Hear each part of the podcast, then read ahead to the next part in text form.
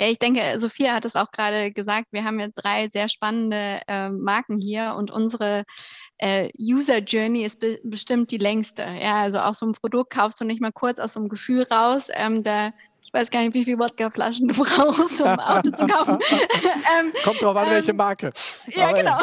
Also, ähm, und demnach ähm, investieren wir vor allen Dingen, ich in meiner Rolle auch, ähm, in, in immer wieder die Frage natürlich, wie kann ich Loyalisierung stärken? Da gibt es ähm, bestimmte KPIs, die wir uns angucken. Wir wollen eine geringe Neuakquise eben fahren, weil das auch meistens einfach mit vielen Kosten wieder aufwendig ist.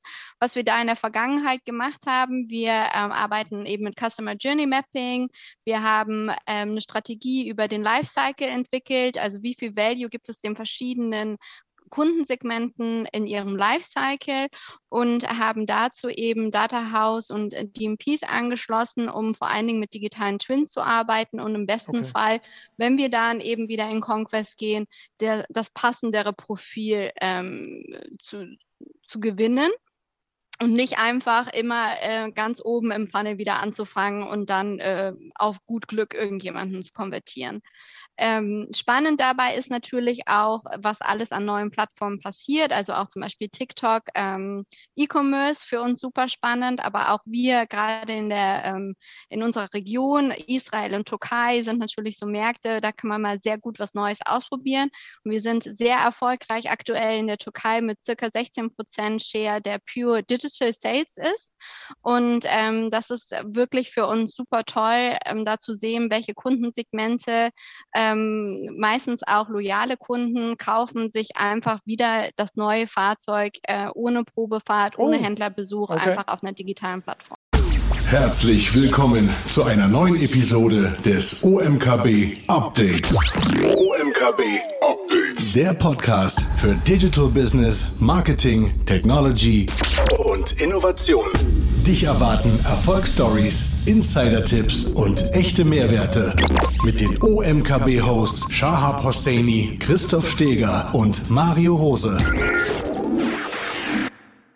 So, da sind wir nach dem kurzen Intro unserer drei fantastischen Speakerinnen, die ich gleich hier auf der OMKB Mainstage im Rahmen unseres Female Digital Marketing Roundtables begrüßen darf. Tatsächlich setzen wir hiermit eine kleine Tradition fort, äh, respektive beginnen eine Tradition, dadurch, dass wir bei unserer letzten OMKB schon einen Digital Marketing Roundtable ausschließlich mit Führungskräften äh, ähm, aus fantastischen Unternehmen entsprechend besetzt haben und diese Logik heute weiter fortführen möchten. Mit unseren drei Frauen, die wir gleich in unserem Digital Marketing Roundtable werden begrüßen dürfen. Bevor es aber tatsächlich in die Vorstellung der drei Speakerinnen geht, die wir heute mit dabei haben, möchte ich euch noch einmal ganz kurz auf unsere OMKB Hashtag Challenge hinweisen. Ich habe schon eine ganze Menge an Content gesehen. Immer wenn wir etwas Zeit haben, hier behind the scenes und uns ein wenig umschauen mit tollen Postings, Zusammenfassungen unserer Vorträge oder auch dem ein oder anderen Statement unserer Speaker. Und dieser Content ist zu finden unter dem Hashtag OMKB, insbesondere auf LinkedIn. Wen wundert sicherlich die Plattform, auf der auch wir am meisten präsent sind aktuell aber auch sichtbar in anderen sozialen Netzwerken wie beispielsweise Facebook, oder auch Twitter. Ihr seid herzlich eingeladen dazu, euren Content zur OMKB, euer direktes Feedback auch unter dem Hashtag OMKB entsprechend in den sozialen Netzwerken zu teilen. Und mein lieber Kollege Schahab hat es in der didaktischen Pause vorhin im Gespräch von mit Sven ja auch schon erwähnt, dass wir unter allen Teilnehmerinnen und Teilnehmern, also allen Leuten, die ein bisschen Content entsprechend über unsere Channel distribuieren, ein iPad Mini verlosen, was mir zumindest bei der Moderation extrem hilfreich ist und dienlich. Ich frage einmal ganz kurz in die Regie, ob mittlerweile alle drei Speakerinnen uns schon zugeschaltet sind. Zwei sind schon da. Das ist doch schon mal sehr gut. Ich nehme das zum Anlass und werde schon einmal beginnen, die Speakerinnen und auch Unternehmen euch einmal kurz vorzustellen, ehe wir dann entsprechend in den eigentlichen inhaltlichen Part des Gespräches einsteigen werden. Wir haben heute in unserem Digital Marketing Roundtable dabei Lisa Steinhauer von BMW. Lisa ist Marketing Manager und Digital Transformation Lead bei BMW und arbeitet mittlerweile seit über zehn Jahren für einen der größten deutschen Automobilhersteller in unterschiedlichsten Positionen. Sie ist Spezialistin für Online-Kommunikation, hat während ihrer Karriere bei BMW auch im Brand-Marketing für Mini beispielsweise schon gearbeitet oder als Area Marketing Managerin. Ihre Topics sind, wen wundert es, bei dem aktuellen Job Description Transformation und Digitalisierung. Sie ist unter anderem auch Mitglied bei Mission Female, einer weiblichen Managementberatung und einem Netzwerk unter dem Motto Stronger Together, was so sehr gut natürlich auch passt zu unserem Female Digital Marketing Roundtable heute. Und noch ein kurzer Fakt zu BMW, sicherlich die Marke mit hundertprozentiger Bekanntheit hier bei uns in der Audience. BMW lieferte 2020 weltweit rund 2,33 Millionen Autos aus, eine imposante Zahl und gehört damit weiterhin zu den größten deutschen Automobilkonzernen überhaupt und natürlich auch weltweit. Liebe Lisa, schön, dass du heute mit dabei bist und gleich in den Talk mit mir einsteigen wirst. Dann kommen wir zu unserer zweiten Protagonistin des heutigen Roundtables. Und zwar begrüße ich ganz herzlich hier bei uns auf der OMKB Mainstage Sophia Lara Skuratovic von Audible. Sophia ist Senior Marketing Managerin bei Audible und seit sechs Jahren im Unternehmen aktiv, zuvor in der Position als Search Engine Marketing Managerin, das heißt mit einem ganz klaren Fokus natürlich auch auf Digital Marketing und insbesondere Suche. Sie war zuvor Head of Search Engine Marketing und Display bei der Nu3 GmbH und ähm, verfügt über weitere Agenturexpertise, unter anderem als SEM Consultant bei der Aperto Online Marketing. Sie hält einen Bachelor in Medien, Musik, Bild- und Kunstgeschichte an der Humboldt-Universität zu Berlin und war auch bei einer unserer physischen Veranstaltungen im Jahr 2019 schon als Speakerin zu Gast. Ihre Themenschwerpunkte liegen im Suchmaschinenmarketing, Google Analytics, E-Commerce und mittlerweile dann auch im holistischen Marketing für Audible. Audible selbst ist ein internationaler Anbieter ähm, für insbesondere Hörbuch-Downloads, wurde tatsächlich schon 1995 gegründet, ähm, unter anderem in einem Joint Venture aus Holzbrink Ventures, Random House und Bastei Lübbe und gehört seit mittlerweile schon 2008 vollständig im, zum Amazon-Ökosystem. Und äh, zusätzlich zu dem eigenen Online-Auftritt startete Audible beispielsweise als weltweit exklusiver Partner den iTunes Store mit gesprochenen Audioinhalten aus. Liebe Sophia, auch an dich ein ganz herzliches Willkommen und schön, dass du heute bei unserem Digital Marketing Roundtable am Start bist. Last but not least kommen wir zu unserer letzten ähm, Führungspersönlichkeit im digitalen Marketing. Und zwar begrüße ich ganz herzlich in unserem Roundtable Julia Straschil von Capri Sun. Julia ist seit Januar 2017 bei Capri Sun aktiv und unter anderem seit 2018 auch freiberuflich als Executive Leadership Coach. Vor ihrer Zeit bei Capri-Sun war sie knapp fünfeinhalb Jahre bei der Hero Group als Direktor International Marketing und Head of Marketing Retail aktiv. Wer jetzt nicht direkt etwas mit der Hero Group anfangen kann, ähm, dazu gehören unter anderem bekannte Marken, die auch in Deutschland vertrieben werden, wie Corny und Schwartau. Sie ist bekannte Speakerin beispielsweise auf dem Innovation and Packaging Summits und war vor ihrer Zeit bei der Hero Group drei Jahre bei PepsiCo als Brandmanagerin aktiv, verfügt also mittlerweile über 16 Jahre nationale und internationale Erfahrung im FMCG-Bereich. Ihre Leidenschaft ist das Thema E-Commerce, Nachhaltigkeit und Startups und natürlich ihre Tätigkeit bei Capri Sun mit Hauptsitz in Zug in der Schweiz. Auch hier ein kleiner Fun Fact. Sechs Milliarden Packungen Capri Sun werden jährlich mittlerweile in über 120 Länder weltweit verkauft. Und das Unternehmen behauptet mit Fug und Recht sehr wahrscheinlich, sind sie Number One Kids Drinks Brand weltweit. Insofern, liebe Julia, auch an dich ein ganz, ganz herzliches Willkommen hier in unserem Female Digital Marketing Roundtable hier auf der Mainstage der OMKB.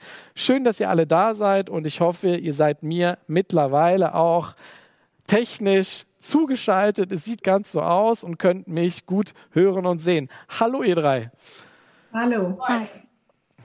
Schön, dass ihr da seid und das erste Mal fantastisch bunte Hintergründe, mit denen ihr uns hier heute empfangt. Ich freue mich sehr auf den gemeinsamen Talk mit euch und habe natürlich überlegt, Mensch, wie verbinden wir denn heute im Rahmen unserer Session die drei Marken BMW, Audible und Capri Sun am besten miteinander, weil ich ja schon sagen muss, wir sind heute mit drei ganz unterschiedlichen Geschäftsmodellen hier konfrontiert, sicherlich auch mit ganz anderen Herausforderungen im Marketing und deswegen gehen wir so vor, dass wir letztendlich ähm, uns den einzelnen Protagonistinnen und einzelnen Marken immer ein bisschen Zeit einräumen, sozusagen von Marke zu Marke springen. Ihr natürlich aber jederzeit herzlich eingeladen seid, entsprechend auch bei den Parts eurer Vorrednerinnen entsprechend ergänzend mit einzutreten. Und es gibt sicherlich auch das ein oder andere Thema, was für euch drei direkt gleichermaßen eben auch von Interesse ist. Insofern würde ich sagen, let's go, lass uns einsteigen in den Digital Marketing Roundtable heute. Und liebe Lisa, von BMW. Herzlich willkommen nochmal an dich. Gerne möchte ich mit dir unsere, unser Gespräch eröffnen. Von wo bist du uns heute zugeschaltet, sag mal? Hi Mario und hi zusammen, ähm, alle, die live dabei sind. Ich sitze heute im Homeoffice äh, in München. Denn ähm, wir machen aktuell immer noch ähm, zwei Tage Homeoffice und drei Tage Office, je nachdem, wie die Situation im Office ist. Okay. Lisa, du sagst selber auf LinkedIn über deine Position bei BMW unter anderem, eine deiner Aufgaben ist Driving Change and Asking Questions. Ähm, was meinst du damit konkret? Was sind deine Aufgaben im Tagesgeschäft bei BMW? Äh, Tagesgeschäft äh, wäre wahrscheinlich ähm, viel zu kleinteilig. Ich nehme diesen Slogan immer ganz gerne, weil es eben um das ganze Große geht. Ähm, mich interessiert immer in der Steuerung meiner Märkte, circa 37 Märkte, die ich betreue, geht es darum, ähm, was ist unser Ziel, gerade im Marketing ähm, für die Kampagne und was haben wir erreicht. Und danach zu fragen, warum haben wir das erreicht und ähm, wie können wir es verbessern? Das sind immer die, die Fragen, die ich stelle. Und ähm, du hattest es ja schon eingehend gesagt, ich bin schon seit mehr als zehn Jahren, fast für, äh, seit über für, äh, zwölf Jahre für die Marke zuständig und ähm, habe angefangen, Facebook-Seiten, Fanpages aufzubauen und das tue ich äh, im Prinzip immer noch, weil für Facebook muss ich immer noch kämpfen. Ja, für ähm, ähm, die Tatsache, dass das einfach immer noch ein bekanntes Medium ist und dass das Internet kein Trend ist und tatsächlich bleibt und geht. Also Transformations Themen ähm, wie digitale Sales, aber auch digitale Kommunikation pushe ich immer, jeden Tag. Ja. Okay, okay, wow. Du hast gerade gesprochen, dass du für 37 Länder verantwortlich bist. Du musst jetzt nicht alle 37 aufzählen, aber kannst du uns einmal berichten, welche Märkte unter dein Verantwortungsgebiet fallen? Ja, in der aktuellen Situation oder Position ähm, kümmern wir uns um die Importeursregion, die ist im BMW geclustert, bei BMW geclustert.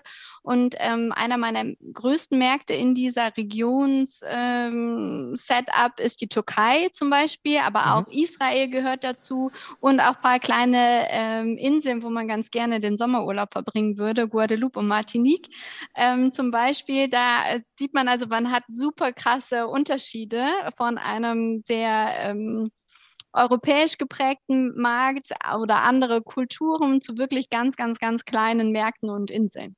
Sehr okay. spannend. Okay, das glaube ich. Lass uns da gerne in diesen Themenkomplex einmal einsteigen, gerade auch in der Internationalisierung eurer digitalen Marketingaktivitäten. Wie kann ich mir das vorstellen, wenn ihr im globalen Campaigning unterwegs seid, vom BMW beispielsweise gerade neue Automodelle, die E-Serie oder ähnliches pushen möchtet? Wie funktioniert so ein Rollout von euren Kampagnen auf regionaler Ebene, gerade wenn ich in andere Märkte schaue? Du hast gerade zum Beispiel Beispiel Israel erwähnt und die Türkei erwähnt, die wahrscheinlich im Hinblick auf ihre Kreations- und äh, Kreationstonalität komplett unterschiedlich sein dürften.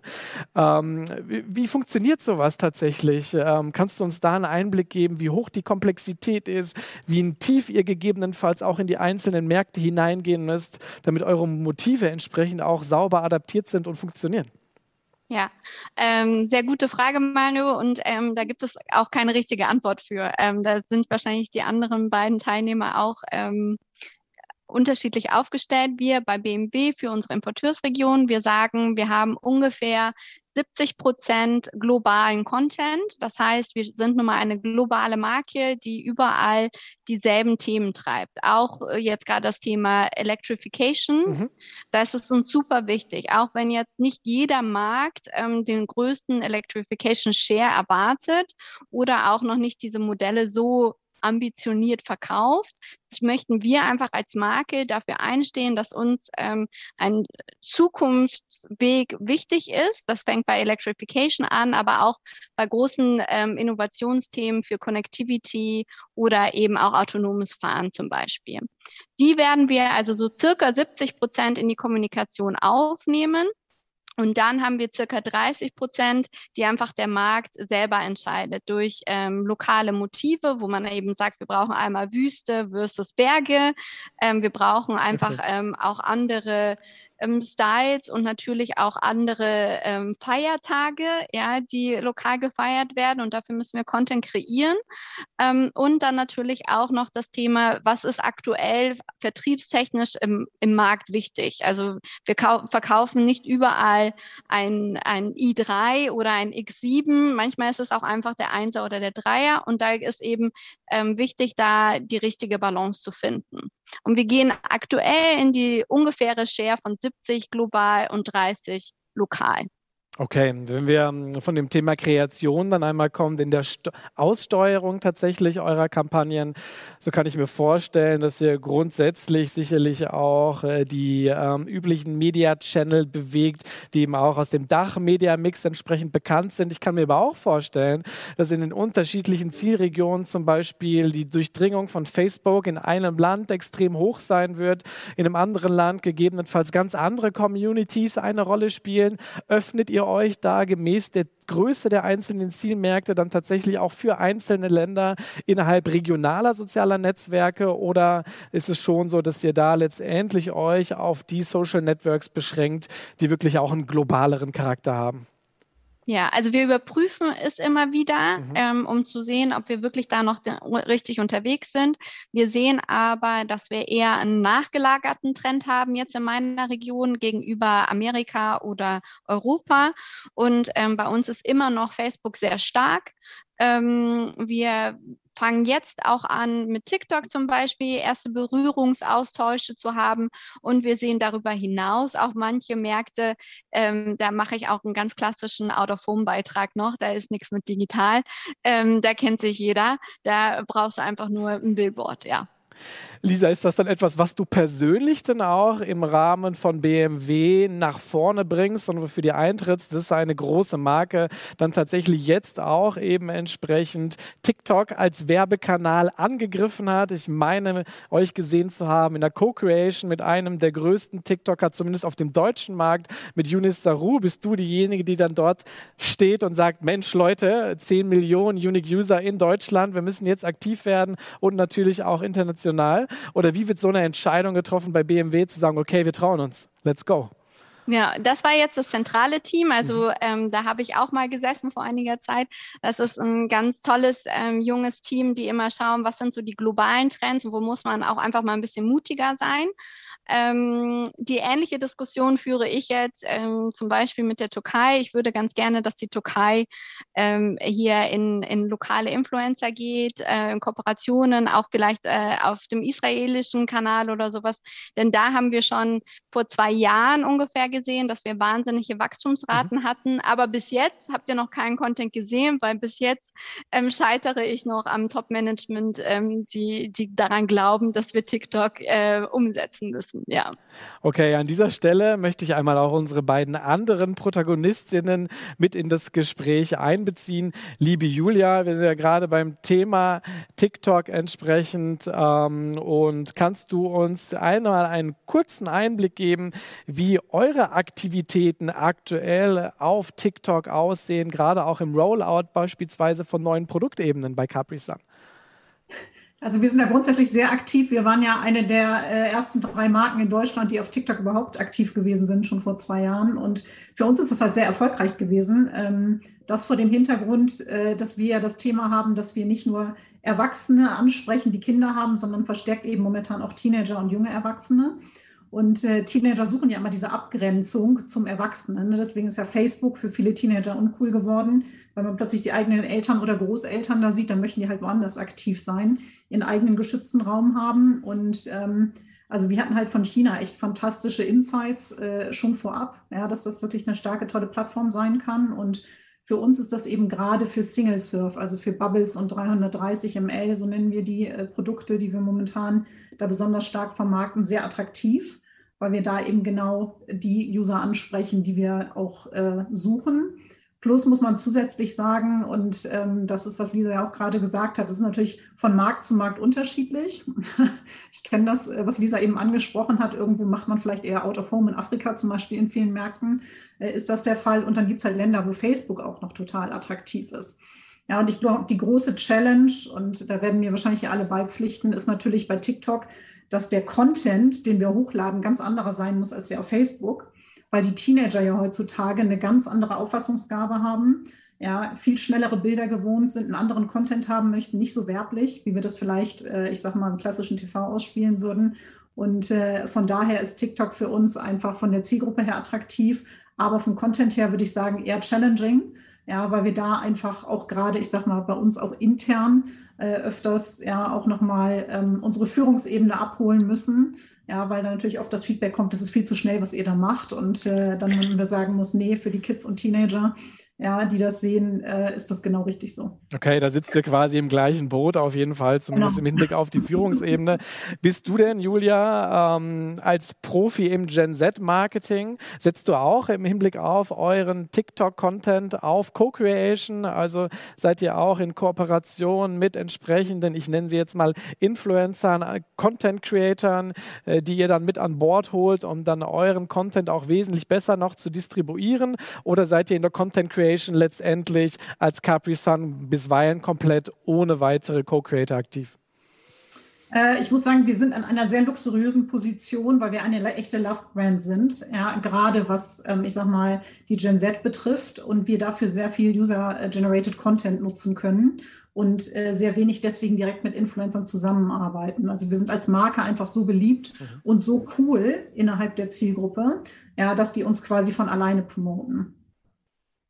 Was wir machen, ist, ähm, dass wir zum Beispiel bei der letzten 330 ML-Kampagne und äh, bei Bubbles auch direkt mit der Gen Z zusammengearbeitet haben, mit verschiedenen Vertretern, ähm, weil wir in der Marktforschung, wo wir erstmal, ich sag mal, eine Originalkampagne klassisch entwickelt haben, festgestellt haben, dass unser Verständnis, ich sage jetzt mal so 35 plus, doch sehr stark abweicht von dem, was die Gen Z attraktiv findet. Und äh, da mussten wir dann erstmal äh, wieder über die Bücher gehen sozusagen und äh, versuchen zu verstehen, was da aktuell ist. Und äh, wir haben daraufhin, würde ich sagen, auch unser Marketingmodell angepasst okay. und arbeiten viel stärker mit der Zielgruppe zusammen.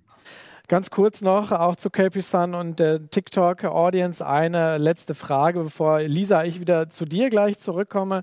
Ähm, du hast gerade von der Bubble gesprochen, der Gen Z-Bubble, die klar bei TikTok zumindest in den letzten anderthalb Jahren für die Jugendlichen oder die jüngeren Generationen noch ein gewisser geschützter Raum dargestellt hat. Jetzt kommt die Generation 35 plus, zu der ich beispielsweise auch mit dazugehöre, verstärkt natürlich auf diese Plattform. Die Wachstumsraten sind prozentual gesehen natürlich in dieser Altersgruppe auch wesentlich größer. Merkt ihr schon, dass sich die jungen Leute beginnen gegebenenfalls wieder von der Plattform zurückzuziehen? Äh, Snapchat gegebenenfalls dann dort tatsächlich auch in der Nutzungsintensität wieder zunehmend?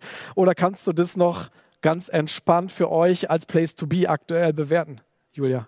Nee, wir sehen das für uns, glaube ich, momentan noch sehr entspannt als Place to be. Man muss sagen, die Mediaplanung für 2022 startet erst. Ja, das heißt, die ganz aktuellen Zahlen muss ich mir nochmal angucken. Aber was ich sagen kann, ist, ähm, du hast ja vorhin gesagt, weißt wir sind in mehr als 120 Ländern aktiv. Das heißt, für uns auch die Mediapläne werden pro Land angepasst. Und TikTok hat in anderen Ländern wie zum Beispiel Frankreich eigentlich erst letztes Jahr wirklich an Relevanz äh, dazu gewonnen. Und äh, das heißt für uns, wir müssen uns tatsächlich von Markt zu Markt ansehen, ja, um zu verstehen, was okay. der richtige Medienkanal für uns ist. Aber ich persönlich glaube daran, dass äh, TikTok noch deutlich weiter wachsen wird. Vor allen Dingen vor dem Hintergrund, dass sie, meine ich, jetzt auch das Thema E-Commerce ja äh, in den ersten Märkten testen werden und eben im Hinblick auf Asien, wenn man sieht, was da auf TikTok mhm. passiert, Vergleich zu Westeuropa, da ist noch, glaube ich, viel Luft nach oben. Okay. Sophia, an dieser Stelle dich auch einmal eingebunden in die Diskussion. Wenn wir uns Audible einmal anschauen, wir kommen natürlich gleich noch zu themenspezifischeren Ansätzen, auch rund um euer Ökosystem. So seid ihr ja letztendlich zumindest im Hinblick auf den Audio-Content ähm, die absoluten Produktionsprofis und Benchmark weltweit. Ich habe zumindest in der Vorbereitung von euch im Hinblick auf so ein Netzwerk wie TikTok, über das wir gerade sprechen, noch recht wenig Aktivitäten und Engagement gesehen. Ich rechne fest damit, dass es eine ganz bewusste Entscheidung ist. Ähm, kannst du uns dazu mehr verraten? Ich finde es erstmal total spannend. Ich glaube, wenn man sich die Customer Lifetime Values von unseren, Produkt, unseren drei Produkten ansieht, ähm, könnte man fast nichts Unterschiedliches auswählen oder auch wie lange es dauert bis zum Purchase. Ähm, und ich denke, also es ist ganz klar, wir sind halt ein Literaturprodukt und unsere Zielgruppe ist tendenziell, also wir wollen immer offener sein und schauen natürlich auch auf die jüngeren Generationen, aber für mich gibt es immer eine Regel. Wenn du dir überlegst, dass du für 10 Euro zwei Flaschen Wodka bekommst, dann bist du nicht unsere Zielgruppe. Ähm, und deswegen ist TikTok und Snapchat ein Teil unseres äh, Mobile Marketing Mixes. Also wir schalten da schon klassische Display Ads mhm. oder Mobile Ads. Ähm, aber alle Tests, die wir in Richtung Influencerinnen machen, ist eher auf YouTube und Instagram. Und auch da kein großes Geheimnis sind die Ergebnisse für uns eher beschaulich. Also sehr hohe ähm, Kosten ähm, für relativ wenig, ähm, also ich sitze im Neukundenmarketing, das heißt, meine Top-KPI ist, was kostet mich der Neukunde? Ähm, und da sehen wir halt in, in allen Social-Media-Plattformen oder in neueren Generationen halt vollkommen andere Raten, als wenn ich mir jetzt ähm, natürlich meine Google Ads-Anzeigen ansehe oder auch meine Facebook Ads. Ja. Dann ist das ein ganz anderes Thema nachvollziehbar, gerade dann aus eurer Perspektive natürlich wahnsinnig top of funnel und deswegen sicherlich auch im Hinblick auf die reine Conversion-Betrachtung schwierig in der Competition. Und man muss auch dazu sagen, auch wenn äh, die Kolleginnen und Kollegen von TikTok natürlich eine ganze Menge an dieser Stelle investieren, der Ad Manager ist im Hinblick auf Targetings, die man so kennt und gewohnt ist und Funktionalitäten natürlich ein Stück weit auch noch, ich will nicht sagen in den Kinderschuhen, das war ja von einem Dreivierteljahr, aber natürlich vom Targeting-Mechanismus auch noch längst nicht so ausgereift, wie man sich das vielleicht als digitaler Marketeer wünschen würde. Ähm, kommen wir einmal, Lisa, zu dir zurück und zu BMW. Ähm, ich weiß, dass Data-Driven Decision Making, wow, was ein Buzzword im Marketing für dich eine Herzensangelegenheit ist. Und natürlich auch das Thema First-Party Data Collection einen extrem hohen Stellenwert auch für BMW haben wird. Ähm, wenn du uns ein bisschen berichten magst, zumindest aus den Ländern, bei denen du entsprechend auch im Lead aktiv bist, ähm, ähm, welche Daten stehen euch beispielsweise bei BMW, wenn ihr auf eure Bestandskundensegmente schaut und ähnliches eigentlich zur Verfügung? Und wie nutzt ihr, wie macht ihr eure Daten nutzbar, die ihr sammelt, tatsächlich dann auch beispielsweise im Customer Retention Management oder für dich vielleicht sogar noch spannender im Hinblick auf neue Kundenakquise? Genau. Ja, ich denke, Sophia hat es auch gerade gesagt, wir haben ja drei sehr spannende äh, Marken hier und unsere äh, User Journey ist be bestimmt die längste. Ja, also auch so ein Produkt kaufst du nicht mal kurz aus so einem Gefühl raus. Ähm, da ich weiß gar nicht, wie viele Wodkaflaschen du brauchst, um ein Auto zu kaufen. ähm, Kommt drauf an, ähm, welche Marke. Ja, Aber genau. Also, ähm, und demnach ähm, investieren wir vor allen Dingen, ich in meiner Rolle auch, ähm, in, in immer wieder die Frage natürlich, wie kann ich Loyalisierung stärken? Da gibt es ähm, bestimmte KPIs, die wir uns angucken. Wir wollen eine geringe Neuakquise eben fahren, weil das auch meistens einfach mit vielen Kosten wieder aufwendig ist. Was wir da in der Vergangenheit gemacht haben, wir ähm, arbeiten eben mit Customer Journey Mapping. Wir haben ähm, eine Strategie über den Lifecycle entwickelt, also wie viel Value gibt es den verschiedenen Kundensegmenten in ihrem Lifecycle und haben dazu eben Data House und DMPs angeschlossen, um vor allen Dingen mit digitalen Twins zu arbeiten und im besten okay. Fall, wenn wir dann eben wieder in Conquest gehen, der, das passendere Profil ähm, zu, zu gewinnen und nicht einfach immer äh, ganz oben im Funnel wieder anzufangen und dann äh, auf gut Glück irgendjemanden zu konvertieren. Ähm, spannend dabei ist natürlich auch, was alles an neuen Plattformen passiert, also auch zum Beispiel TikTok, ähm, E-Commerce für uns super spannend, aber auch wir gerade in der ähm, in unserer Region, Israel und Türkei sind natürlich so Märkte, da kann man mal sehr gut was Neues ausprobieren. Und wir sind sehr erfolgreich aktuell in der Türkei mit circa 16 Prozent Share der Pure Digital Sales ist. Und ähm, das ist wirklich für uns super toll, ähm, da zu sehen, welche Kundensegmente ähm, meistens auch loyale Kunden kaufen sich einfach wieder das neue Fahrzeug äh, ohne Probefahrt, ohne oh, Händlerbesuch, okay. einfach auf einer digitalen Plattform. Das finde ich eine erstaunlich hohe Zahl. Ähm, ja. Ist es im Benchmarking zu Deutschland ein extrem großer Unterschied? Weil ich muss sagen, ich kenne es so hier zumindest aus, der, aus dem Dachmarkt, dass eigentlich so ein Main KPI ist im digitalen Marketing Probefahrten, Probefahrten, Probefahrten. Das ist natürlich bei einer äh, Customer Journey, die sich um 60 Prozent dann Digital Only abspielt, eine ganz andere Welt letztendlich auch und Steuerungsmöglichkeit. Deswegen nochmal zurückzukommen auf die Frage, ist das ein ganz großer Unterschied hier zum deutschen Heimatmarkt oder ist es seht ihr hier Ähnliches in der Entwicklung? Ja, also 16 Prozent ist der. Ach, 16. Ähm, ja, ich habe ja, 60 verstanden. Entschuldige bitte. ja. Trotzdem erstaunlich Aber, viel. Ja, Genau, also das ist ähm, aktuell unser, ähm, das war unser Ziel, was wir uns auch gesetzt haben. Ähm, wir müssen aber natürlich auch unterscheiden. Wir haben in den Märkten, die ich jetzt betreue, ähm, eine relativ jüngere Zielgruppe. Wir haben sehr schnell Leute, die einfach das erste Fahrzeug kaufen. Also wir kommen vom Fahrrad sozusagen auf den BMW. Da haben wir auch eher Tendenzen. Und wir sind natürlich ähm, sogenannte Stock Markets bei uns in der Region. Das heißt, das Auto wird so gekauft, wie es da steht, okay. während der europäische Konsument ja doch lieber, wenn er so ein Investment tätigt, ganz alles äh, haarklein so personalisiert mhm. und konfiguriert haben möchte. Mhm. Gut, vielen Dank dann nochmal für die Richtigstellung der 16 Prozent. Nichtsdestotrotz finde ich gerade auch im Hinblick auf die Investmenthöhe, die ja nun nach wie vor mit einem Neuwagen insbesondere einhergeht, dann auch äh, ein sehr relevanter Wert. Ähm, einmal in die Runde gehend, gerade Julia, hattest du natürlich im Gen Z Marketing den großen Vorteil, zumindest im Hinblick auf die Plattform TikTok und eure Möglichkeit, eben eure Zielgruppe direkt zu adressieren.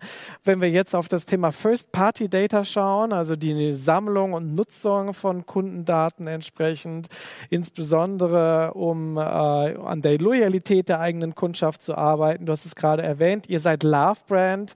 Was habt ihr für Aktivitäten oder wie wichtig ist euch das Thema First Party Data als Brand, die ja fast ausschließlich über den Handel bisher funktioniert? Ähm, wie generiert ihr eure Kundendaten und macht ihr sie bereits nutzbar bei euch? Äh, tatsächlich ist das ein Thema, was wir gerade erst starten, weil wir natürlich die Situation haben, dass wir vor allen Dingen über den klassischen Handel noch vertrieben werden und äh, auch das Thema E-Commerce eher, also wenn wir überhaupt selbst aktiv sind, zum Beispiel Amazon läuft und äh, wir ansonsten halt über unsere klassischen Handelspartner, Tesco, EDK, Rewe und so weiter online verfügbar sind. Ja, aber es wird auf jeden Fall für uns jetzt ein kommendes Thema sein. Ähm, ja, aufgrund der äh, gegebenen Thematik äh, mit den Cookies und so weiter, aber andererseits eben einfach auch, weil das Thema E-Commerce, äh, D2C natürlich auch in FMCG früher oder später eine größere Rolle spielen wird. Mhm. Okay, das bedeutet, dass ihr schon konkret euch eben auch mit einem größeren Angriffspunkt im Bereich E-Commerce beispielsweise auseinandersetzt, um D2C-Aktivitäten dann tatsächlich auch noch wesentlich stärker ähm, einzubringen in eure Zielgruppe. Habe ich das so richtig verstanden? Das ist absolut ein Thema für mhm. uns, äh, was auch kommen wird. Ja, aber da sind wir jetzt im Vergleich zu BMW absolut noch in den Kinderschuhen. Ja, weil wir natürlich eine Marke sind, die an jeder Straßenecke quasi sozusagen in den meisten Ländern verfügbar ist. Und ähm, bei uns natürlich das Thema, wie lange beschäftige ich mich äh, beim Kaufentscheid mit der Marke, viel schneller gefällt wird als äh, bei Lisa bei BMW zum Beispiel. Ja, und ich auch bei der stolzen Zahl, die ich im Intro genannt habe, von vielen Milliarden Capri Sun Packs im Jahr dann tatsächlich auch eine ganz wesentlich höhere Frequenz habe mit eurem Produkt. Ähm, Sophia, ich könnte mir vorstellen, dass du in unserer Runde, vielleicht liege ich aber auch falsch, die Queen of First-Party-Data sein könntest, zumindest im Hinblick auf eben ja euer ähm, Online-First-Ökosystem und natürlich auch das Abo-Modell, ähm, was dahinter steht, ähm, nicht zu verschweigen natürlich auch an dieser Stelle eben entsprechend, ähm, dass ihr als Tochter von Amazon entsprechend im Prime-Ökokosmos sicherlich auch ganz spannende Möglichkeiten habt, um auf neue Kunden zuzugehen. Ähm, wie relevant ist das Thema First-Party-Data gerade auch im Hinblick auf der einen Seite Customer Retention? Ich weiß, das liegt bei euch in einer anderen Abteilung, das kannst du gleich aber unserer Audience auch nochmal erklären und insbesondere auch im Hinblick auf Neukundenakquise, wo du ja letztendlich absolute Expertin bist bei euch bei Audible. Ähm, genau, ich fange quasi rückwärts an. Also bei uns ist wirklich, also wir haben ein großes Marketing-Team und eins, und das ist in mehrere Abteilungen abgesplittet und eins davon ist eben Neukundenmarketing, ähm, worin ich denke, das heißt wirklich ähm, in Anführungszeichen reines Neukundenmarketing. Natürlich gucken wir uns pro Kanal und auch andere Aktivitäten wie Customer Lifetime Value an und versuchen danach natürlich auch zu optimieren. Aber für mich ist mehr oder weniger der Moment geschafft, sobald ein Kunde das erstmal bezahlt hat. Also unser klassisches Modell funktioniert 90, äh, 30 Tage kostenlos testen und dann, so wie es die meisten anderen Anbieter, digitalen Anbieter haben, danach bist du ein bezahlter Kunde.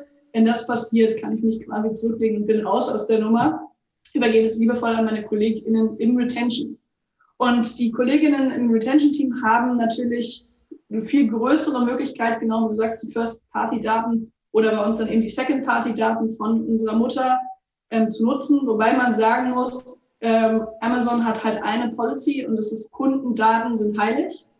Und das kann ich auch nach, ähm, für mich als Akquise-Mensch sehr negativ, weil es ich tatsächlich so sehen muss, in anderen kleinen Startups sehr viel mehr Möglichkeiten hatte, als ich es jetzt mit, ähm, mit dieser Datenmenge im Rücken eigentlich erwartet hätte. Und das heißt, auch wir arbeiten im Akquise mit einer, ähm, mit einer DMP, und mit einer CDP alles Third-Party-Daten, also kein Amazon-Only-Tool, mhm. was ähm, rein theoretisch möglich wäre und die Amazon-Daten dürfen da nicht rein. Das heißt, ich habe meine eigenen Daten von der Plattform, also alles, was auf dem Audible-Universum quasi passiert, damit kann ich arbeiten und baue natürlich Segmente und versuche das Targeting so personalisiert wie möglich zu machen. Ähm, Spoiler, am Ende des Tages sind die Leute in der Regel an Bestsellern interessiert und es ist gar nicht so unglaublich relevant, was ich an Personalisierung mache, solange ich die Fitsex und Stephen Kings da auf die Seite packe und andere Wettbewerber, die nicht haben, ähm, werde ich immer vorne stehen. Aber natürlich experimentieren wir in die Richtung und haben versucht, haben eine One-Click-Kette, was Ad-Copy, Landingpage und in zwei, im besten Fällen noch eine Onboarding-E-Mail betrifft. Ähm, klar mit, mit den Cookie-Daten und wir, ähm, ist es jetzt für uns auch so ein bisschen schwieriger geworden. Wir sehen echt, wir haben nicht so eine tolle Acceptance Rate. Ähm, und entsprechend gehen uns damit auch Möglichkeiten verloren und damit auch eine Effizienz, die ich vorher hatte, die kann ich nicht eins zu eins so wieder in, in, in meine Bereiche übertragen und auch ein Teil meine, meines Kompetenzfelds ist halt auch Affiliate Marketing. Das heißt, da diskutiere ich gefühlt jeden Tag mit Publishern rum, warum deren Payout Rates geringer sind, ähm, warum die Reichweiten immer wieder zurückgehen. Und ähm, da sind wir tatsächlich, gibt es eine ganze Taskforce bei Audible, die darum, die sich darum kümmert, zu sagen, okay, was ist denn the next shit? Wenn Cookies sterben, was ist denn das nächste? Und tatsächlich wird wahrscheinlich über kurz oder lang halt nur First-Party-Data die Möglichkeit sein. Oder ähm, unsere Mutter ist irgendwann so großzügig und sagt, ähm, wir, wir teilen die Daten, aber davon gehe ich nicht aus. Und als ich jetzt persönlich Konsument finde es natürlich gut, weil das heißt, ich kann meinen Amazon-Account jetzt nicht meine Sales-Verhalten auf Amazon nutzen, um jetzt primär ähm, das Buch, was ich in der Hand hatte im Laden oder bei Amazon jetzt als Hörbuch Ad zu sehen. Das, das passiert so nicht. Mhm. Jetzt hast du ja schon in deiner Antwort, also vielen Dank erst einmal für den Einblick in euer Ökosystem, zehn weitere spannende digitale Marketingpunkte eröffnet, von der Segmentbildung beispielsweise über eure eigene, eigenen Analytics-Systeme bis hin zur Acceptance Rate beispielsweise im Bereich Consent Management und dann bist du auch noch auf das Cookie-Sterben eingegangen. Ich weiß, ihr seid im Hinblick eben auch auf eure eigenen Zahlen und ähnliches sehr konservativ in der entsprechenden fließenden Kommunikation. Aber wenn du sagst, Mensch, sowas wie Cookie Acceptance beispielsweise ist, ist niedriger als erwartet oder gegebenenfalls eben sogar, ich glaube, du hast gerade gesagt, echt nicht gut. Ähm, in was für einem Prozentsatz bewegen sich bei euch so Cookie Acceptance Rates und wie oft habt ihr auf diesem Thema AB-Tests gefahren beispielsweise? Also unser persönliches Goal äh, war 80 Prozent mhm. und so viel kann ich verraten, da sind wir noch lange nicht. Ähm, und AB-Tests auf diese Acceptance Rate ist halt, ich glaube, das ist bei allen größeren ähm, Unternehmen so. Das ist immer eine Legal-Thematik. Und in erster Linie geht es hier darum, den Kunden zu schützen und äh, die Daten zu schützen.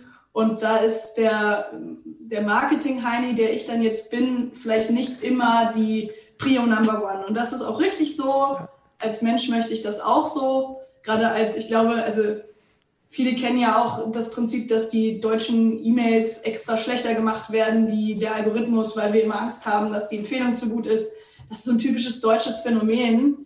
Ähm, das ist in anderen Marktplätzen nicht so. Und entsprechend ist, ist es auch mit der Cookie Acceptance Rate. Wenn ich mir mit den Kolleginnen spreche aus UK oder Frankreich oder Italien, dann, dann lachen die mich aus bei meinen Zahlen. Das, das ist einfach eine andere Nummer und damit leben wir und ähm, müssen entsprechend halt dann auch andere Lösungen finden. Okay, vielen Dank einmal an dieser Stelle für den Einblick. Ähm, Sophia, du hast gerade erwähnt, ich kann so viel personalisieren, wie ich möchte. Wenn dann tatsächlich der passende Content auf unserer Plattform nicht zu finden ist oder ich positiver formuliert uniken Content meiner Zielgruppe eben entsprechend aufzeigen kann, dann gewinne ich den Kunden, unabhängig davon, ob ich jetzt eben auf der Personalisierungsebene bis ins letzte Detail in die einzelnen Segmente hineingehe. Audible ist ja auch längst nicht nur noch ein Hörbuch, so muss man sagen sagen. Also ich kenne das ganz schön, wenn einmal im Monat dann entsprechend das neue Guthaben verfügbar ist, freuen sich bei mir die Kinder, weil kann der nächste Harry Potter Teil heruntergeladen werden und nach einigen Monaten ist man dann durch mit dem Hörerlebnis und dann geht es eben die nächste Bücherreihe weiter. Aber ihr seid ja auch mittlerweile im Bereich Audible Original, also es erinnert so ein bisschen an Netflix Original im Bereich der Pod Podcast-Produktion, äh, marktführend aktiv, sehr, sehr viel On-Demand-Content mittlerweile auch auf eurer Plattform verfügbar. Ähm, Kannst du uns ein bisschen abholen, was ihr im Hinblick auf so die Nutzungsintensität eurer Kundschaft, eurer Zuhörerinnen und Zuhörer gegebenenfalls für einen Shift erlebt, Richtung On-Demand, Richtung tatsächlich auch Podcast versus klassische Hörbücher? Ähm, was kannst du uns darüber erzählen? Ich glaube, man kann ganz einfach einmal Google Trends öffnen und ähm, Hörbücher versus Podcast sich die letzten zwei, drei Jahre ansehen, wie die Wachstumsraten sind. Und dann wird man nicht ganz überraschend feststellen, dass irgendwie Podcast in den letzten zwei Jahren 400 Prozent gewachsen ist hier und hier und jetzt mittlerweile in ganz anderen Dimensionen stattfindet als, als Hörbücher. Da sind wir ähnlich immer hinterher wie der USA-Markt mit allen Themen. Also das, ist in den USA bei in vier, fünf Jahren passiert, jetzt halt bei uns vor zwei Jahren. Mit der Pandemie natürlich war es nochmal ein Riesenhook. Also ähm, die Leute suchen immer mehr snackable Content, immer kürzere Formate, immer wiederkehrende Formate. Ähm, das sehen wir und wir, wir, sprechen auch immer noch vor einem Hörbuchboom oder einem Audioboom mhm, in Deutschland. Ja. Also mittlerweile gibt es ähm, 26 Millionen Menschen die regel in Deutschland, die regelmäßig Audio-Content hören, jeden Tag. Ähm, und das ähm, verteilt sich dann natürlich auf Podcasts und Hörbücher, aber bietet sich für uns natürlich immer noch an, dass wir sagen, da, ver da verrate ich, glaube ich, jetzt kein Unternehmensgeheimnis, dass wir nicht alle 26 Millionen Kunden in unserem Abo-Modell bis jetzt haben. Also ein bisschen Luft ist immer nach oben. Also, aber ja, genau, eine der Entscheidungen, die Audible natürlich getroffen hat, ist, ist eben zu sagen, wir verschieben die Grenzen von guter Unterhaltung. Und wenn es jetzt nicht nur das gesprochene 10-Stunden-Buch ist, sondern eben Talks sind, wenn es eben einzelne Sessions sind wie True Crime, das ja auch in aller Munde ist, dann sind wir der Anbieter, der sagt, hey, wir, wir schaffen das, was, was für Kunden interessant ist. Ähm, und dann auch Original für uns. Und klar, also Netflix hat es halt vorgemacht, würde ich mal sagen. Ähm, und da ergibt es sich halt schon auch, ergibt das Sinn, da auf diesen Zug, in diesem Fall für Audioformate aufzuspringen. Absolut. Und ihr habt es auf der Habenseite, dass ihr im Vergleich zu einer Netflix-Produktion gegebenenfalls etwas kostengünstiger tatsächlich auch Hörspiele produzieren könnt. Insofern ist es sicherlich auch so, dass es auf finanzieller Ebene gegebenenfalls sich in der Endabrechnung dann auch leichter darstellt als beispielsweise bei den großen Streaming-Plattformen. Jetzt habe ich hier Marketing-Profis um mich herum und auch extrem starke Marken. Lisa, Sounddesign, gerade auch im Bereich ähm, Automobil, ist natürlich ein ganz wichtiges Thema. Ähm, auch die Markentonalität als Audio eben entsprechend kenntlich zu zeichnen. Man kennt alle Jingles der großen deutschen Automobilhersteller oder der Telekom oder oder. Wenn du an das Thema Audio und Podcasts denkst, ähm, wie siehst du das? A, in deinen Zielmärkten und wie reagiert BMW auf diese Nutzungsverschiebung eben auch Richtung On-Demand-Audio-Content? Ähm, ja, das ist ein Thema, was ähm, Kollegen in der Zentrale letztes Jahr ähm, oder vor zwei Jahren schon sehr erfolgreich gestartet haben. Also wir haben einen eigenen Podcast, wir haben eine Voice, wir haben ja auch einen Voice Assistant im Car. Also da ging ganz viel ähm, Research und, äh, und ähm, ja, Diskussionen, Energie ging da rein. Ähm, wir fokussieren uns auch darauf, mit unseren Electric Vehicles tatsächlich neue Sounds zu schaffen, denn es gibt ja auch Länder, in denen das Elektrofahrzeug zu leise ist und einen gewissen Sound immer noch kreieren muss. Ähm, da gibt es auch tolle ähm, Kooperationen mit Hollywood, die wir da angehen. ähm, in, in meinen Märkten, muss ich jetzt sagen, sponsern wir ganz oft äh, Podcasts. Ähm, das ist so einfach, wo wir sehen, da erreichen wir eine tolle neue Zielgruppe. Gerade jetzt auch in der Pandemie ist das ein Thema gewesen, wo wir gesagt haben, da können wir uns neu platzieren. Wir regen aber jetzt in meinen Märkten eher Diskussionen an. Also da geht es um die Zukunft ähm, des Fahrzeuges, Zukunft der Städte und die sponsern wir ähm, jetzt lokal. Denn das große Thema Audio, das, da muss man wirklich als eine Voice, als eine Stimme aus der Zentrale sprechen. Mhm. Ja, das okay. ist keine lokale Adaption. Ja. Ähm, schauen wir einmal zu Julia und Capri-Sun. Ähm, ist es, äh, Julia, für dich auch ein wichtiges Thema, was du mehr und mehr in euren Marketing-Mix, in eure Kommunikation mit aufnimmst? Oder ist es in der zumindest äh, Generation eurer Hauptzielkundschaft im Gen Z-Marketing so, dass du sagst, Audio ja, aber da beschäftige ich mich lieber mit Sounddesign auf TikTok beispielsweise und den entsprechenden Jingles dort und nutze diese in meinem Marketing? Oder ist Podcast-Business, Podcast-Sponsoring oder Content-Kreation auf Audioebene auch für euch ein wirklich wichtiges Thema schon? Bisher ist es tatsächlich äh, in unserer Mediaplanung noch überhaupt gar nicht aufgetaucht ja, weil es einfach von den Reichweiten von Zielgruppen fit und bei uns natürlich schon auch mit der visuellen Darstellung von Innovationen jetzt nicht die Relevanz hatte. Ich habe tatsächlich aber in den nächsten Wochen, das weiß ich, ein äh, Meeting schon in der Agenda äh, zu dem Thema, weil es natürlich schon was ist, äh, wo wir sehen, wo es einfach ja, äh, eine wachsende Begeisterung gibt auf einem hohen Level und ähm, das für uns natürlich früher oder später bestimmt genauso relevant wird. Okay, wahrscheinlich sind es bisweilen eher die Eltern eurer direkten Zielgruppe, die da gegebenenfalls dann zu erreichen werden, die aber wahrscheinlich ja nicht maßgeblich die Kaufentscheidung dann der Jugend beeinflussen, respektive äh, ihr habt es auf der Agenda, sehr gut, bin ich mal gespannt, was es dann auch von euch in der Perspektive zu hören gibt.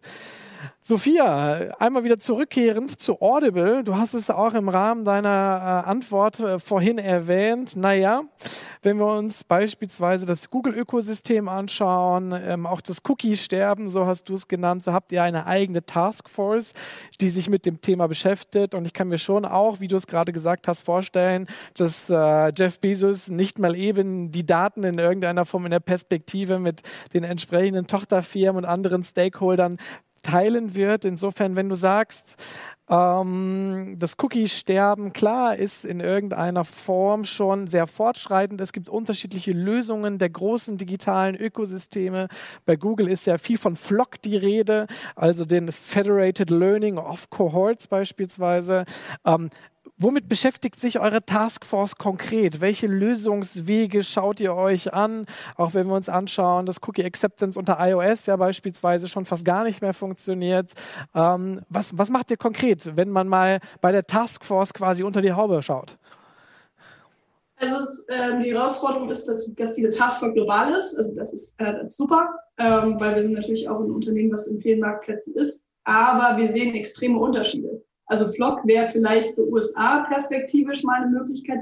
Ich bin mir relativ sicher, dass der europäische ähm, Gesetzgeber nicht sagen wird, klar, ähm, das machen wir. Das heißt, dann fliegt es eigentlich schon für Europa komplett wieder raus. Ähm, das heißt, was wir jetzt gerade nicht total der, der, der ähm, der Mega-Ansatz erstmal schauen wir, ob wir von DMP auf CDP wechseln können. Mhm. Ähm, um wenigstens trotzdem die gleich einigermaßen die gleiche Funktionalität, aber andere Datenlage zu haben. Hier wieder die Herausforderung, was ist dann die Datengrundlage, wenn nicht Cookies? Ähm, es wird keine Hash-E-Mail-Adressen geteilt, so, das ist auch keine Option.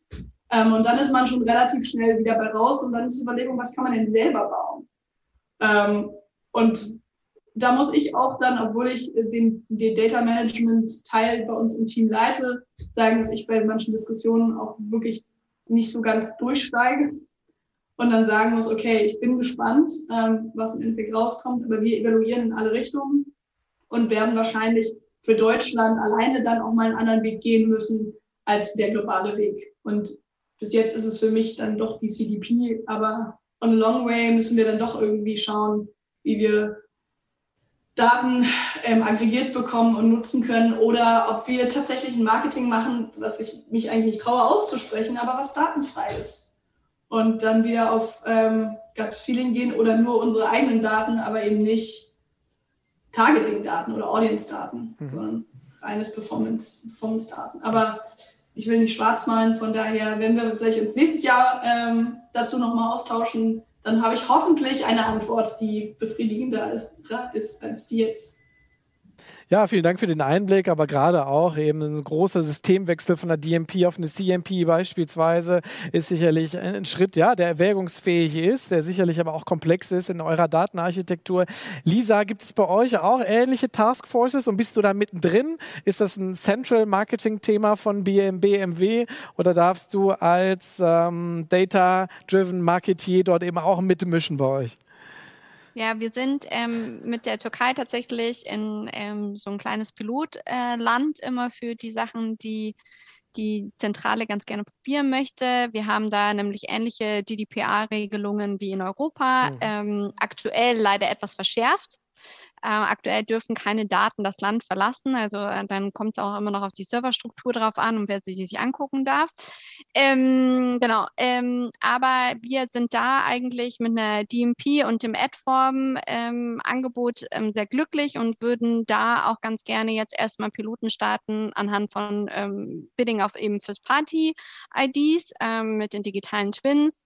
Ähm, das wäre so aktuell unser Weg. wir haben aber auch natürlich global global Google als Partner und hoffen einfach, dass wir da auf die Reise mitgenommen werden und ähm, etwas frühzeitiger wissen, wie es dann geht. Ähm, und das muss man halt dann eben schauen. Aktuell, ja, ähm, hat sich, habe ich das Gefühl persönlich, hat sich etwas der Schock gelegt und die Menschen harren jetzt erstmal wieder so der Dinge, die da kommen. Ähm, gefühlt war im April so eine, so eine ähm, jetzt geht die Welt unter Modus und jetzt, jetzt warten wir erstmal wieder. Ja. Sicherlich auch bedingt dadurch, dass sich zeitliche Ankündigungen beispielsweise von Google wieder verschoben haben, dann auch ne, über mehrere Quartale beispielsweise. Also ja. dort offensichtlich dann auch zumindest uns allen etwas mehr Zeit gegeben wird, an diesem komplexen Thema zu arbeiten. Gut, Julia, kommen wir einmal ähm, auf Capri Sun zu sprechen. Ähm, ich habe in der Vorbereitung auf den heutigen Talk gesehen, dass ihr euch als Ziel gesetzt habt, die nachhaltigste Kindergetränkemarke der Welt zu werden. Ähm, kannst du einmal ausführen, was ist genau euer Treiber für genau diese Vision und wie macht man so etwas messbar? Naja, also das erste, die Größte sind wir ja schon, ne? brauchen wir natürlich ein zusätzliches Ziel. Und das Thema Nachhaltigkeit ist natürlich was, was auch gerade unsere Zielgruppen ne, extrem beschäftigt. Also wenn man sich Capri Sun anguckt, dann sind wir natürlich in erster Linie eine Marke, die aus der Kindheit heraus äh, viel Sympathien schafft. Und äh, gerade Eltern heutzutage interessiert natürlich das Thema Nachhaltigkeit. Und damit natürlich auch als uns als Unternehmen. Und äh, wenn man sich Capri-Sun anguckt, dann äh, gibt es natürlich ein Image, das dem oft im Weg erstmal steht, weil da einfach auch fehlende Klarheit herrscht. Wir haben tatsächlich schon 1969, als die Marke auf, den, auf die Welt gekommen ist, sozusagen, äh, ja im Pouch produziert und der Pouch verbraucht nur 20 Prozent Materialeinsatz jetzt im Vergleich zum Beispiel zu einer vergleichbaren PET-Flasche. Wir haben damals schon unsere, ohne Konservierungsstoffe, ohne Farbstoffe und so weiter unser Produkt produziert und Heute, wenn man sich die Wertschöpfungskette anguckt und natürlich auch die Frage zum Thema Nachhaltigkeit, dann gibt es ja eigentlich die 360-Grad-Betrachtung. Und das, was bei dem Konsumenten als erstes sichtbar ist, ist bei uns natürlich die Produktverpackung. Und äh, wir haben jetzt schon vor geraumer Zeit äh, angefangen, erstens den Folieneinsatz auf dem Pouch zu reduzieren. Mhm. Wir haben bei der Kartonage angefangen, äh, mit recyceltem Karton, wo immer möglich zu arbeiten. Wir haben jetzt das, äh, was äh, momentan natürlich sehr präsent ist, den Plastikstrohhalm auf den Papierstrohhalm umgestellt. Und äh, das erscheint natürlich wie ein kleiner Schritt, aber äh, bei den Milliarden von Pouches, die wir jedes Jahr verkaufen, werden da wirklich irrsinnige Tonnen an Plastik eingespart. Und wir arbeiten jetzt natürlich an einer nachhaltigen Verpackung, äh, beim Pouch, die voll recycelfähig ist und das weltweit. Mhm, okay. Ähm, das ist eine ganze Menge auch an Umstellungen. Gerade, ja, du hast es erwähnt, der orangene Strohhalm, der lange Zeit auch ein Markenzeichen von euch gewesen ist, weicht jetzt oder ist dem Papierstrohhalm gewichen, sicherlich auch bedingt durch das EU-weite Verbot äh, seit dem 3. Juli von entsprechenden dann Eigenwegplastik was, oder Wegwerfplastik, wie man es so nennen möchte. Ihr seid Julia Love Brand, ja, auch für viele Eltern, bei mir aus den 90er Jahren beispielsweise. Im Italienurlaub kann ich mir sehr gut noch vorstellen, wie man dann in seinen Ferien im Sommer im Capri Sonne seiner Zeit dann entsprechend noch mit genießen konnte. Und deswegen habt ihr sicherlich gerade auch hier im Heimatmarkt viele kritische Stimmen, äh, die sich das erste Mal zu Wort gemeldet haben. 2017, als ihr Capri Sonne entsprechend abgelöst, hat, la, abgelöst habt durch Capri Sun und jetzt auch wieder neuer Strohhalm ist Veränderung, der fühlt sich anders im Mund an. Die Leute ähm, äußern sich da natürlich auch teilweise extrem destruktiv oder unter der Gürtellinie in den sozialen Netzwerken über solche Änderungen. Wie bereitest du als Marketingverantwortliche eure Social-Media-Kommunikation vor, wenn du weißt, oh mein Gott, jetzt kommt eine größte Änderung, die extrem positiv ist und auch Sinn macht, ähm, aber sicherlich auch viel Kritik hervorrufen wird. Wie sieht es so aus bei euch dann äh, hinter den Kulissen? Erstmal hatten wir natürlich äh, viel gelernt von der Umstellung von Capri Sonne auf Capri Sun.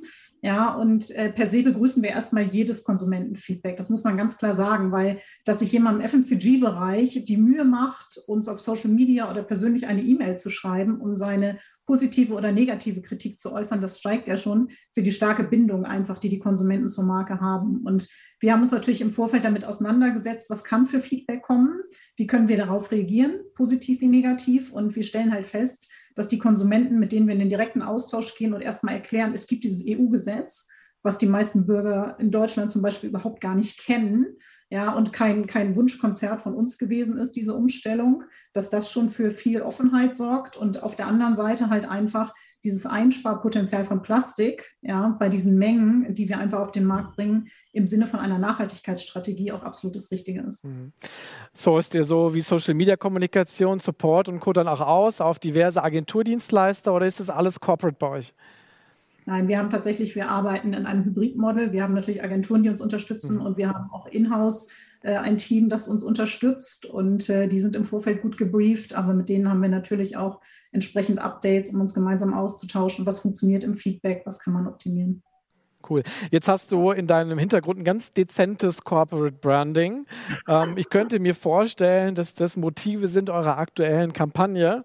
Capri Sun, The Taste of Fun, wo es ja auch um eben ein Capri Sun Trinkbeutel gibt, den man sammeln kann. Ne? So habe ich es zumindest verstanden. Ähm, eine eurer zentralen Kampagnen tatsächlich. Kannst du mal ein bisschen berichten? Ihr seid ja auch sehr, sehr international aktiv, aber gerade auch, wenn wir auf unseren Heimatmarkt schauen, wie rollt ihr so eine Kampagne aus in der Kommunikation? Äh, wie sieht so ein Budgetspend beispielsweise aus oder auch ein Budgetshare auf die einzelnen Channel, wie TV beispielsweise ähm, oder eben auch Digital Marketing? Das fände ich ganz spannend zu erfahren.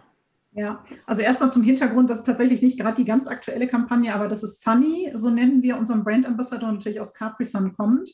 Den haben wir jetzt äh, seit viereinhalb Jahren sehr aktiv als On-Pack-Promotion und in unseren verschiedenen Werbespots, äh, die äh, digital oder im TV und so weiter on air sind, eingesetzt, weil uns das tatsächlich hilft, global die Marke zu stärken und das als Distinctive Asset immer, immer wieder in jeglichen Kommunikationsmaterialien wirklich zu verankern.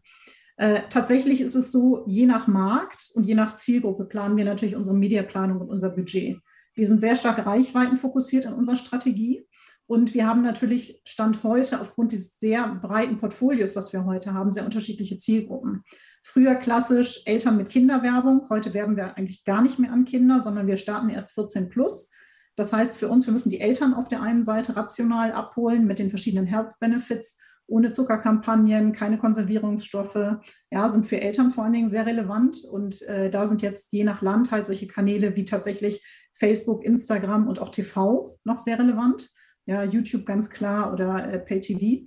Und äh, wenn wir jetzt zu Teenagern sprechen, über unsere Produkte wie zum Beispiel Bubbles oder 330 ml, dann sind eben eher TikTok, YouTube, äh, Snapchat und in Teilen Instagram ja, deutlich relevanter. Aber man kann jetzt eigentlich nicht sagen, dass wir eine One-Fits-All-Strategie haben, sondern wir gucken wirklich jedes Jahr wieder pro Land, wo ist die Zielgruppe aktiv und wo bekommen wir auch ein entsprechendes äh, optimales äh, Kostenreichweitenangebot. Schaue ich einmal in die Zukunft. Äh, du bist nun ja absolute Getränkemarkt-Expertin, hast ja auch schon für verschiedene Brands gearbeitet und jetzt auch eine ganze Weile in der Verantwortung von Capri Sun.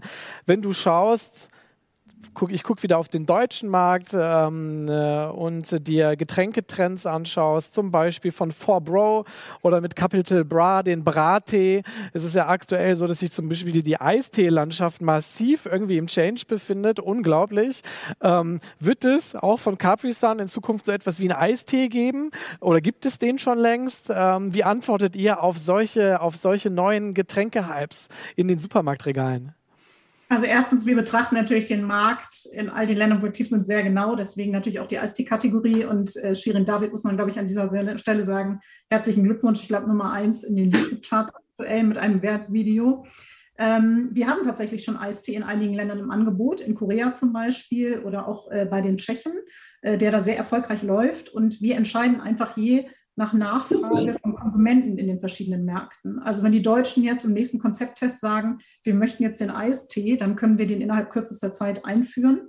Ja, tatsächlich ist es so, dass wir auf dem deutschen Markt zum Beispiel sehen, dass diese Themen ohne Zucker, Geschmacksvielfalt, Produkte, jetzt das Upaging mit Bubbles mit Kohlensäure momentan mehr Relevanz haben als der Eistee.